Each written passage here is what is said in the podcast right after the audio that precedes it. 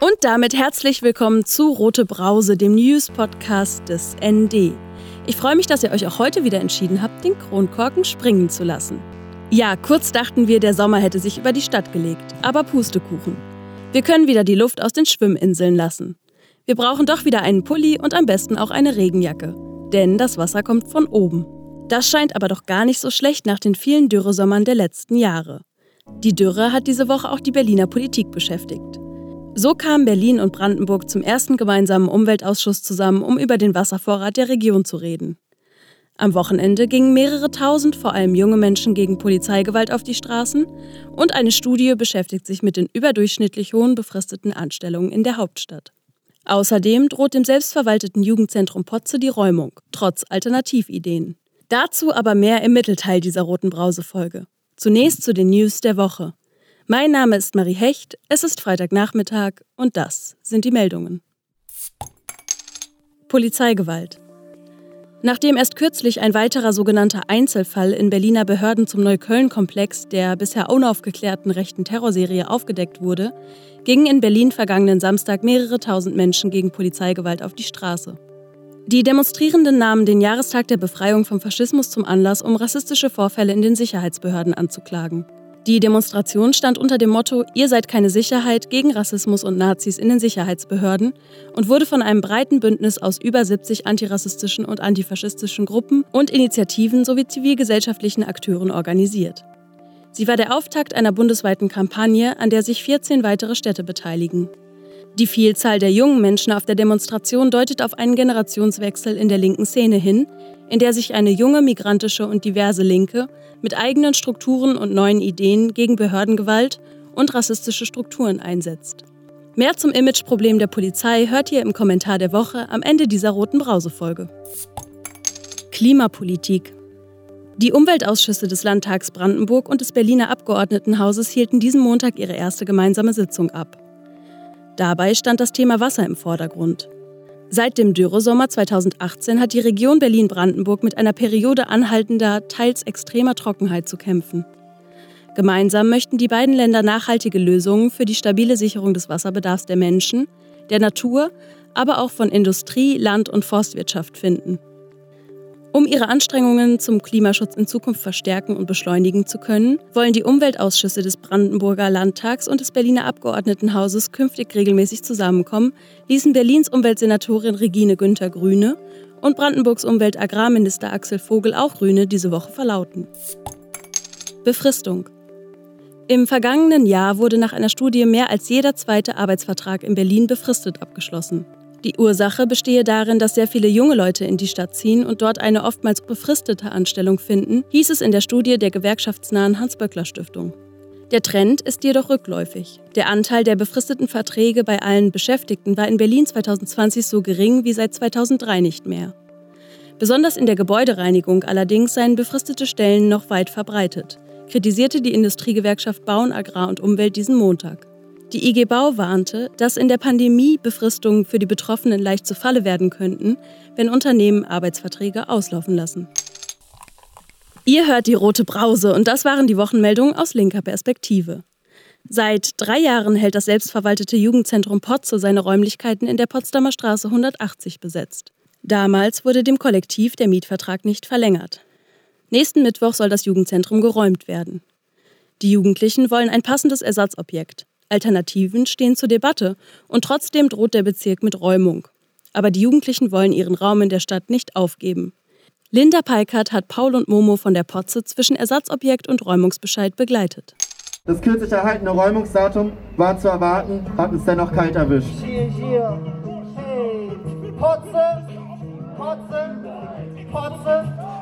Potze bleibt steht mit großen pinken und grünen Buchstaben auf der Straße gegenüber des Kalibknecht-Hauses.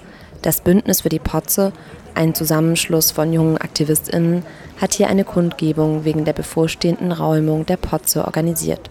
Geräumt werden soll nächsten Mittwoch, am 19. Mai um 8 Uhr morgens. Der Mietvertrag des selbstverwalteten Jugendzentrums wurde Ende 2018 vom Bezirk nicht verlängert. Seither hält das Kollektiv die Räumlichkeiten in der Potsdamer Straße 180 besetzt und sucht nach Alternativen.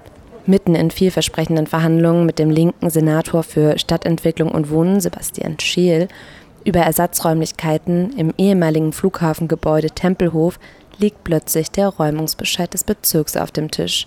Paul vom Potze-Kollektiv war erst einmal erstaunt. Es ist eher so ein Kindergartengehabe, weil es ist eine Lösung möglich. Und dann stellt man sich hin und sagt so, nee, wir werden jetzt einen überdimensionierten Polizeieinsatz provozieren und äh, Jugendliche auf die Straße prügeln. Also das hat einfach keinen kein Maßstab. So. Das ist, ist einfach absurd.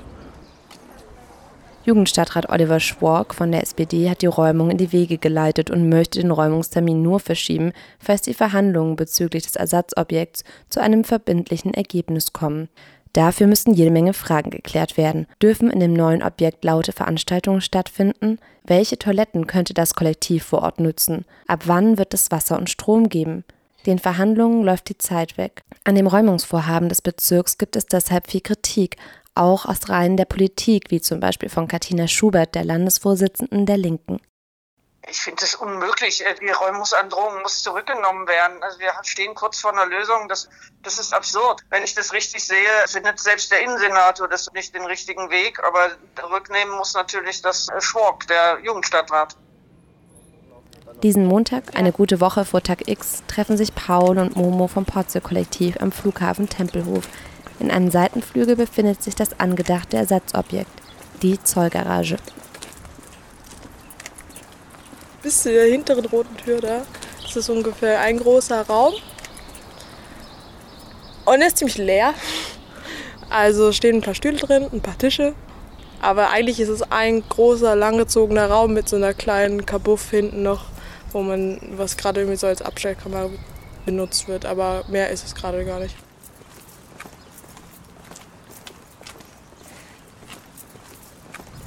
Was halt auch noch eine weitere Komplikation geben kann, ist halt, dass das ganze Gelände unter Denkmalschutz steht und äh, das halt auch bedeutet, dass äh, hier es immer Ärger geben wird, wenn hier irgendwer irgendwas ransprüht. Bei einem Spaziergang um das Gebäude erzählen Momo und Paul von den potenziellen NachbarInnen.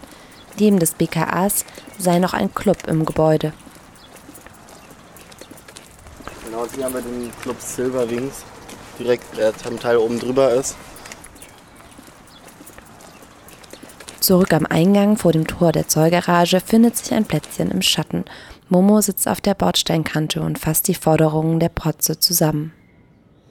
Und wir fordern einmal natürlich die Aussetzung der Räumung, dann, dass Jugendstadtrat Oliver Schwork irgendwie aus dieser ganzen Geschichte Konsequenzen zieht für sich. Dann, dass wir irgendwie vertraglich festgelegte Zusicherungen für adäquate Ersatzräume haben. Und wir fordern auf jeden Fall auch einen umfassenden Räumungsstopp für alle irgendwie sozial und kulturell bedrohten Räume. Wir merken halt, dass der Bezirk kein wirkliches Interesse daran hat, äh, die Räume für selbstverwaltete Jugendzentren zu schaffen. Und halt irgendwie, irgendwie bis kurz vor knapp oder so diese Räumung halt weiterhin, die Räumungsbedrohung weiterhin aufzuhalten, ist halt einfach Gewalt, psychische Gewalt, die sie uns antun. Und das machen die aber ganz bewusst. Beim Potze-Kollektiv macht sich Frust breit.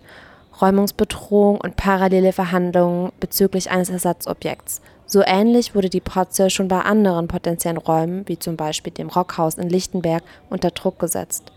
Dann kommt plötzlich ein Mann zur Gesprächsrunde. Harem der Kaiser ist der Betreiber des benachbarten Clubs Silberwings. Paul hat ihn bereits vor ein paar Tagen kennengelernt. Wenn man hier einen gegenläufigen Veranstaltungsort rausmacht, dann muss man auf jeden Fall daran arbeiten, dass man halt hier akustisch die Sache voneinander trennt. Ja, weil sonst können wir nicht nebeneinander bestehen. Bei ihm überwiegen Zweifel statt Vorfreude bezüglich der eventuellen Nachbarinnenschaft. Ist das eigentlich schwer subventionierte Gastronomie, während wir ja von unserem Umsatz leben müssen und unsere Miete bezahlen müssen etc. Also das passt vom Preisbild nicht zusammen. Oder siehst du das anders? ich weiß es nicht, ich bin so ein bisschen resigniert davon, wie ähm, Ersatzräume oder diese Ersatzraumsuche läuft und wie die, die die Räume zur Verfügung stellen, irgendwie nicht es hinbekommen, mit allen NutzerInnen zu kommunizieren im Vorfeld. Also manchmal bekomme ich so ein bisschen das Gefühl, dass alle sagen, sie finden es gut, dass es, ein, dass es selbstverwaltete Jugendarbeit gibt, aber dann zum Beispiel von Seiten der Stadt irgendwie nur in Problemimmobilien oder in Immobilien reingesetzt werden, wo Konflikte bestehen, ohne diese im Vorfeld zu kommunizieren.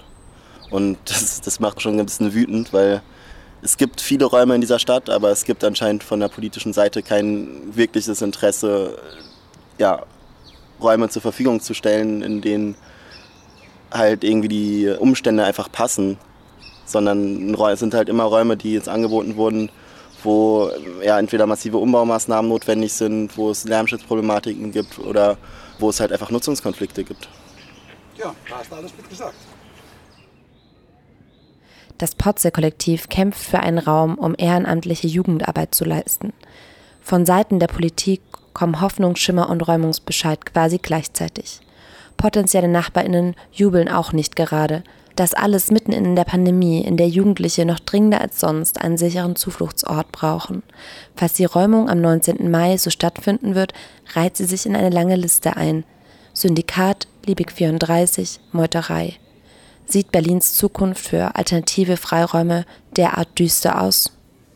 Wir hoffen, dass halt einfach ja, da irgendwie mal einen Wandel gibt, dass alternative Räume, dass alternative Wohnstrukturen, Kneipen, Kleingewerbe etc. halt geschützt werden kann in Berlin und dass es davon mehr gibt. Wir sehen aber auch, dass das nur möglich ist, wenn ja, die Gesellschaft das umsetzt, weil von der politischen Seite kommt, egal welche Parteien an der Macht sind, einfach nicht ausreichend, um eine soziale Infrastruktur zu gewährleisten. Und da liegt es an uns allen, da für Räume zu sorgen ähm, ja, und auch ganz aktiv Räume zu schaffen.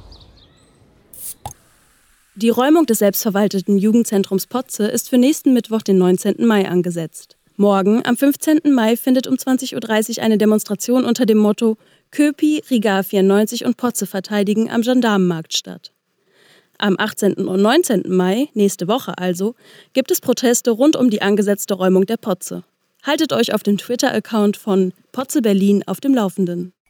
Und jetzt zum Kommentar der Woche.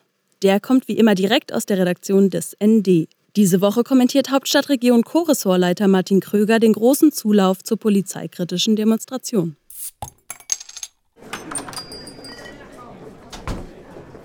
Behörde hat ein Imageproblem. Natürlich hat sich die Berliner Polizei in den vergangenen Jahren stark gewandelt. Keine Frage. In kaum einer öffentlichen Institution spiegelt sich die diverse Stadtgesellschaft zumindest in den jüngeren Jahrgängen so sehr wider wie bei der Berliner Polizei mit ihren knapp 25.000 Bediensteten.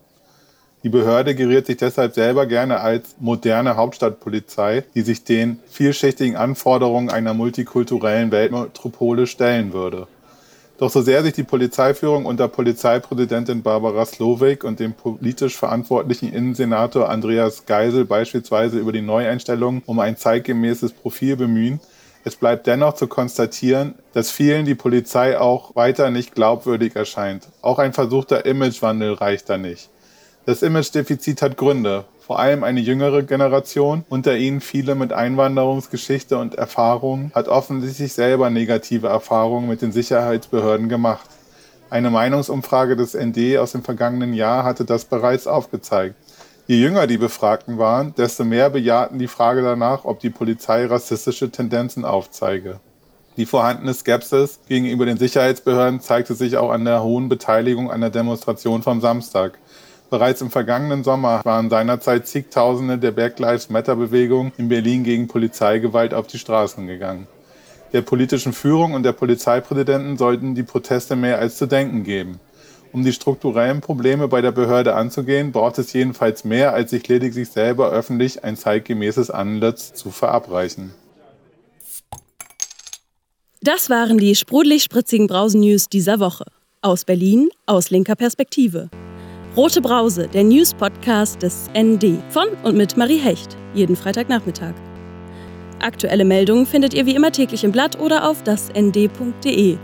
Alle Folgen vom Rote Brause Podcast findet ihr überall da, wo es Podcasts gibt und unter dasnd.de/slash rotebrause. Und nicht vergessen, abonnieren, informieren, weitersagen. Folgt der Roten Brause auf Spotify oder abonniert sie im Apple Podcast. Ich mache jetzt Feierabend. Prost!